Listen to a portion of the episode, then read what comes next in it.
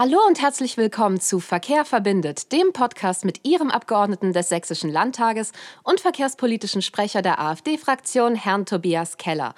Mein Name ist Nicole Klinger und wie gewohnt leite ich Sie auch wieder heute durch diesen Podcast. Hallo Tobias, schön, dass du da bist. Hallo Nicole, schön, dass wir hier sein können. Wir haben heute wieder eine Spezialepisode mit einem Gast. Heute geht es um das Thema Soziales und Verkehr und eingeladen dafür haben wir Frau Doreen Schwiezer, Mitglied des äh, Landtages und Mitglied des Landesvorstands Vorstandes der AfD Sachsen und stellvertretende Vorsitzende im Ausschuss für Soziales und gesellschaftlichen Zusammenhalt. Hallo Doreen, schön, dass du heute hier bist. Ja, hallo, danke schön für die Einladung. Doreen, für alle Zuhörer, die dich vielleicht noch nicht kennen, wäre es schön, wenn du dich noch ein bisschen vorstellen könntest, also uns erzählen könntest, was du so machst und was dich dazu bewegt hat, der AfD beizutreten. Ja, mein Name ist Doreen Schwitzer, wie schon genannt. Ich bin seit Oktober 2019 im Sächsischen Landtag ich habe drei Kinder und aus diesem Grund habe ich mich auch entschieden, in, für den Sozialbereich äh, im Landtag äh, äh, mich einzusetzen. Ich bin stellvertretende äh, Ausschussvorsitzende, das haben Sie ja schon genannt.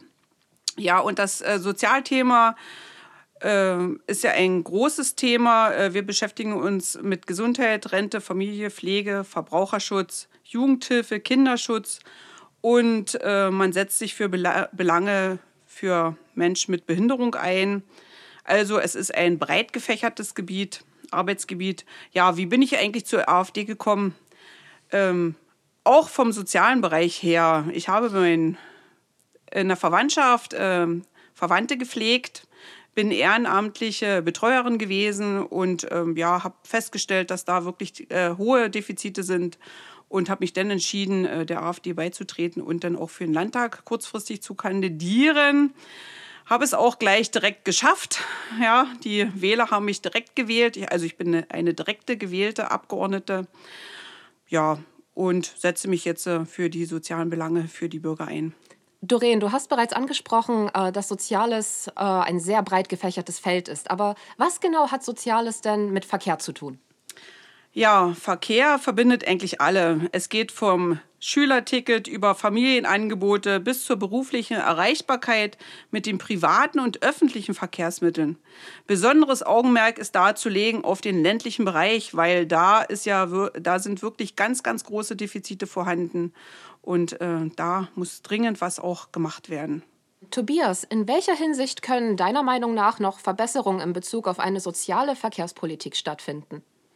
Ja, sozial ist, äh, wenn alle Bürger mitgenommen werden. Das heißt, wir dürfen nicht nur an die denken, die mobil sind und die alles können und denen äh, eigentlich nichts schwerfällt, sondern wir müssen auch an die denken, wie Kinder zum Beispiel, die Hilfe brauchen, die also ihre Eltern mithaben oder an ältere, betagte Bürger, die vielleicht nicht mehr alleine laufen können oder die äh, weite Wege nicht zurücklegen können.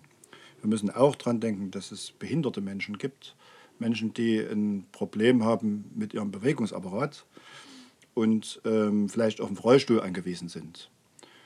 Und so gibt es noch viele andere Dinge, ähm, vielleicht auch ähm, den Kostenfaktor vom öffentlichen Personennahverkehr zum Beispiel. Ähm, denn manche Leute verdienen wenig Geld oder sind sogar sozial abhängig sowieso schon vom Staat und denen muss wenigstens geholfen werden, dass sie die wichtigsten Dinge zum Arzt oder zum Einkaufen bewältigen können, ohne dass sie zusätzliche Kosten noch haben. Die LVB in Leipzig bietet an, sehbehinderten Menschen eine Hilfskraft zur Verfügung zu stellen, wenn sie die Straßenbahn benutzen. Deswegen meine Frage an euch beide. Was sonst kann getan werden, um beeinträchtigten Menschen in welcher Form auch immer im täglichen Verkehr zu helfen? Ja, also ich bin der Meinung, generell muss eine Instandhaltung und technische Anpassung von Zuwägungen erfolgen. Was meine ich damit? Ein Beispiel ist der Bahnhof in Hoyerswerda, dort wo ich wohne. Dort ähm, ist die Zuwägung zu den Bahnsteigen nicht gegeben, weil diesen erreicht man nur unter ein, äh, also man muss den Tunnel sozusagen durchgehen, Treppe hoch, Treppe runter und man kommt nicht auf den Bahnsteig. Ja, das ist natürlich ein Handicap für Familien mit Kinderwagen. Oder Alleinstehende mit Kinderwagen noch schwieriger, wenn man auf dem Bahnsteig, äh, zum Bahnsteig möchte. Für Rollstuhlfahrer ist das gar nicht gegeben. Da äh, muss dann ein, also man überquert sozusagen die Gleise durch, äh, durch eine Öffnung der Tür durch die Verwaltung, äh, die den Bahnhof dort verwaltet. Und das ist eigentlich äh, nicht zumutbar. Und da muss man sagen, also da sind die Beantragungen und, und, und. Das dauert alles viel zu lange und da muss dringend was getan werden in diesem Bereich. Ja, genau. Also Behindertenfreundlichkeit heißt vor allen Dingen Beseitigung von Stufenbarrieren. Behindertenfreundlichkeit heißt auch, dass man für Blinde was tut. Also zum Beispiel die Wege eben äh, so ausstattet, dass in den Fußböden sozusagen dieses Riffepflaster drin haben, wo die mit ihrem Blindenstock wissen, wo es lang geht. Dass äh, bestimmte Sachen wie äh, Wegweiser und sowas auch mit Sprachanweisung ge geschehen, sodass man das hören kann. An Ampelanlagen gibt es ja dieses äh, klackende Geräusch sozusagen, in Leipzig zumindest. Ich weiß nicht, ob das jetzt auf dem Lande auch schon so ist, im ländlichen Raum, ob die Ampeln also blindenfreundlich ausgerichtet sind. Ja, und dann gibt es ja noch äh, die, die, gehörlosen Sachen. Also viele Menschen denken ja, gehörlos ist ja vielleicht gar nicht so schlimm. Aber wenn ich als Gehörloser einen Weg gehe, dann brauche ich eben auch manchmal einen gewissen Hinweis. Also vielleicht einen schriftlichen Hinweis oder eine, dass ich das lesen kann. Eine größere, größere Schrift zum Beispiel bei Straßenbahnhaltestellen, äh, meistens kann man die von weit weg gar nicht erkennen. Ja, und dann höre ich aber auch die, die Ansage nicht, wenn ich nicht so gut hören kann. Manchmal, wenn ich in der Nähe bin, höre ich dann die Ansage gut, aber wenn ich weiter weg bin, nicht. Aber wenn ich dann das auch nicht lesen kann, wenn ich weiter weg bin, habe ich natürlich ein richtiges Problem. Ein sehr soziales Thema im Verkehr ist ja das Bildungsticket, was letztes Jahr eingeführ eingeführt worden ist. Ähm, wir haben ja jetzt die Spezialisten in beiden Fachbereichen da, deswegen meine Frage an beide auch, wie sozial ist denn nun das Bildungsticket eigentlich wirklich? Ja, wenn ich da mal beginnen darf. Ich, wir hatten ja letztens den, den bildungspolitischen Sprecher da, den Herrn Weigand. Und ähm, er sagte, dass es gar nicht so ist, dass das so sehr viel preiswerter wird für alle, sondern im Gegenteil, in manchen Gebieten von Sachsen ist eben das Bildungsticket auch teurer geworden.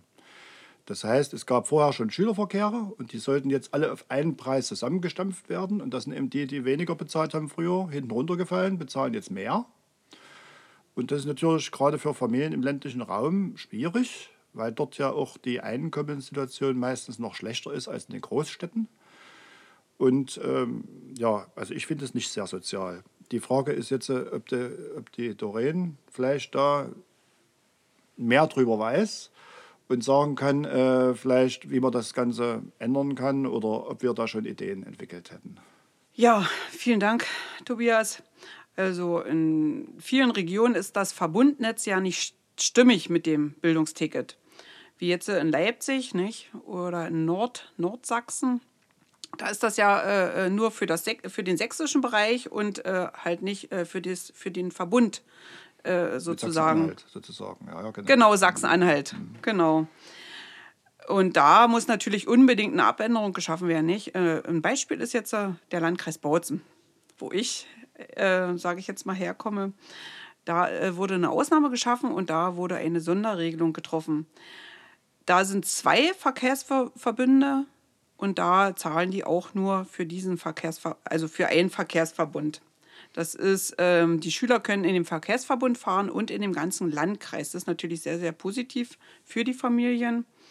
Ja, und da sollte ähm, das Wirtschaftsministerium da nochmal die Sache angehen und das, äh, sage ich mal, vereinheitlichen für Sachsen. Das ist eine sehr schöne Sache. Wenn wir ein gutes Beispiel haben, warum wird das nicht in ganz Sachsen so machen? Ja. Denn äh, im Prinzip ist ja dann das Wirtschaftsministerium in der Pflicht. Die haben sich ja besonders dafür eingesetzt, weil es ja eigentlich ein Verkehrsthema ist. Ne? Aber ein Verkehrsthema muss natürlich auch sozial abgefedert sein und kann nicht sein, dass eine Region den Vorteil hat, weil sie eben gut verhandelt hat und die andere Region wieder hinten runterfällt. Und gerade ähm, sagen wir, beim grenzüberschreitenden Verkehr nach Brandenburg oder nach Sachsen-Anhalt oder nach Thüringen sollte man schon überlegen, ob man nicht dann mit den anderen Ländern, mit den angrenzenden Ländern auch mal redet und natürlich macht das viel Arbeit, aber es gehört ja dazu fürs Staatsministerium, wenn sie solche Sachen ausmachen, dass die eben an alles denken und da mitdenken.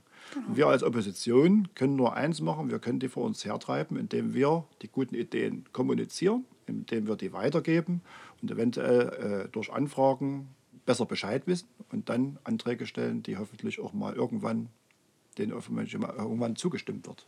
Die Grünen meinen ja, eine soziale Klimapolitik machen zu wollen. Und das wirkt sich besonders auf den Verkehr aus. Deswegen meine nächste Frage, wie sozial ist eigentlich der sogenannte grüne Kfz-Verkehr, wie zum Beispiel äh, E-Mobilität oder die CO2-Steuer auf Diesel und Benzin? Also diese Themen sind eigentlich äh, äh, ziemlich ärgerlich, weil ähm, ich sag mal, die ganze Steuerthematik äh, oder E-Mobilität, das belastet natürlich die Haushaltskassen enorm von den Familien. Das ist besonders im ländlichen Raum, äh, dies, ähm, dadurch, dass ich äh, auch Stadträtin bin und Kreisrätin bin, habe ich das auch äh, im Stadtrat bei uns schon angesprochen. Da ging es darum, äh, welche Erhöhung kann man vornehmen, äh, damit man das Stadtkessel noch, äh, äh, Säckel noch ein bisschen füllen kann. Was mich da geärgert hat, äh, muss ich wirklich sagen, das habe ich auch angesprochen, gerade im ländlichen Raum sind die Familien auf äh, Diesel angewiesen und auf die Mobilität, weil ja äh, im ländlichen Raum die Familien ja die Eltern außerhalb arbeiten gehen.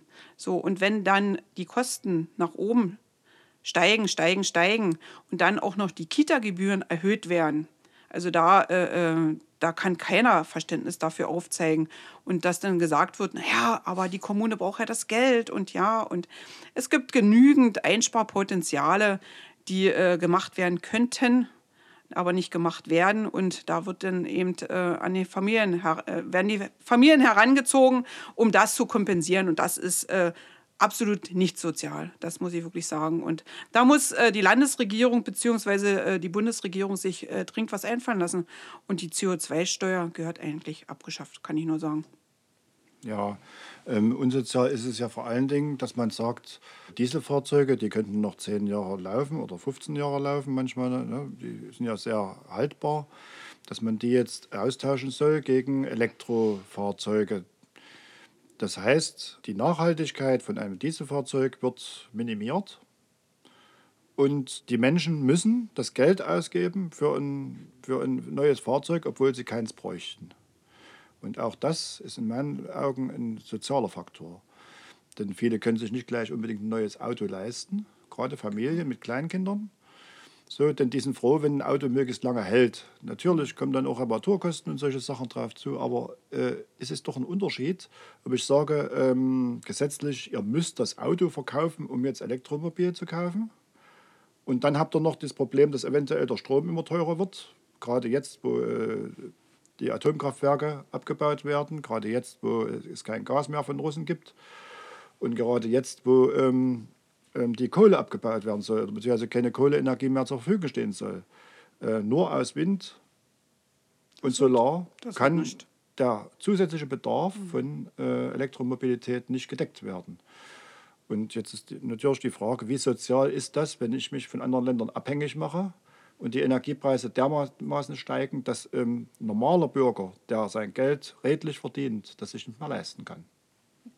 Sie hören, es ist eine der großen Herausforderungen in der heutigen Politik, den Verkehr sowohl effizient als auch sozial als auch umweltfreundlich zu gestalten. Aber wir bleiben weiter an der Thematik für Sie dran. Und das war's auch heute wieder schon mit Verkehr verbindet. Ich bedanke mich sehr herzlich bei Frau Doreen Schwiezer, die heute den weiten Weg hierher gemacht hat. Und wie immer bedanke ich mich auch bei Herrn Tobias Keller.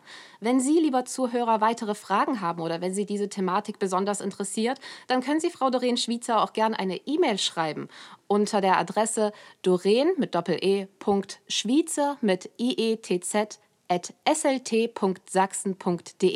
Ich bedanke mich sehr herzlich auch bei Ihnen, lieber Zuhörer, dass Sie wieder eingeschaltet haben und freue mich, Sie nächste Woche wieder begrüßen zu dürfen, wenn es heißt Verkehr verbindet. Vielen Dank und auf Wiederhören.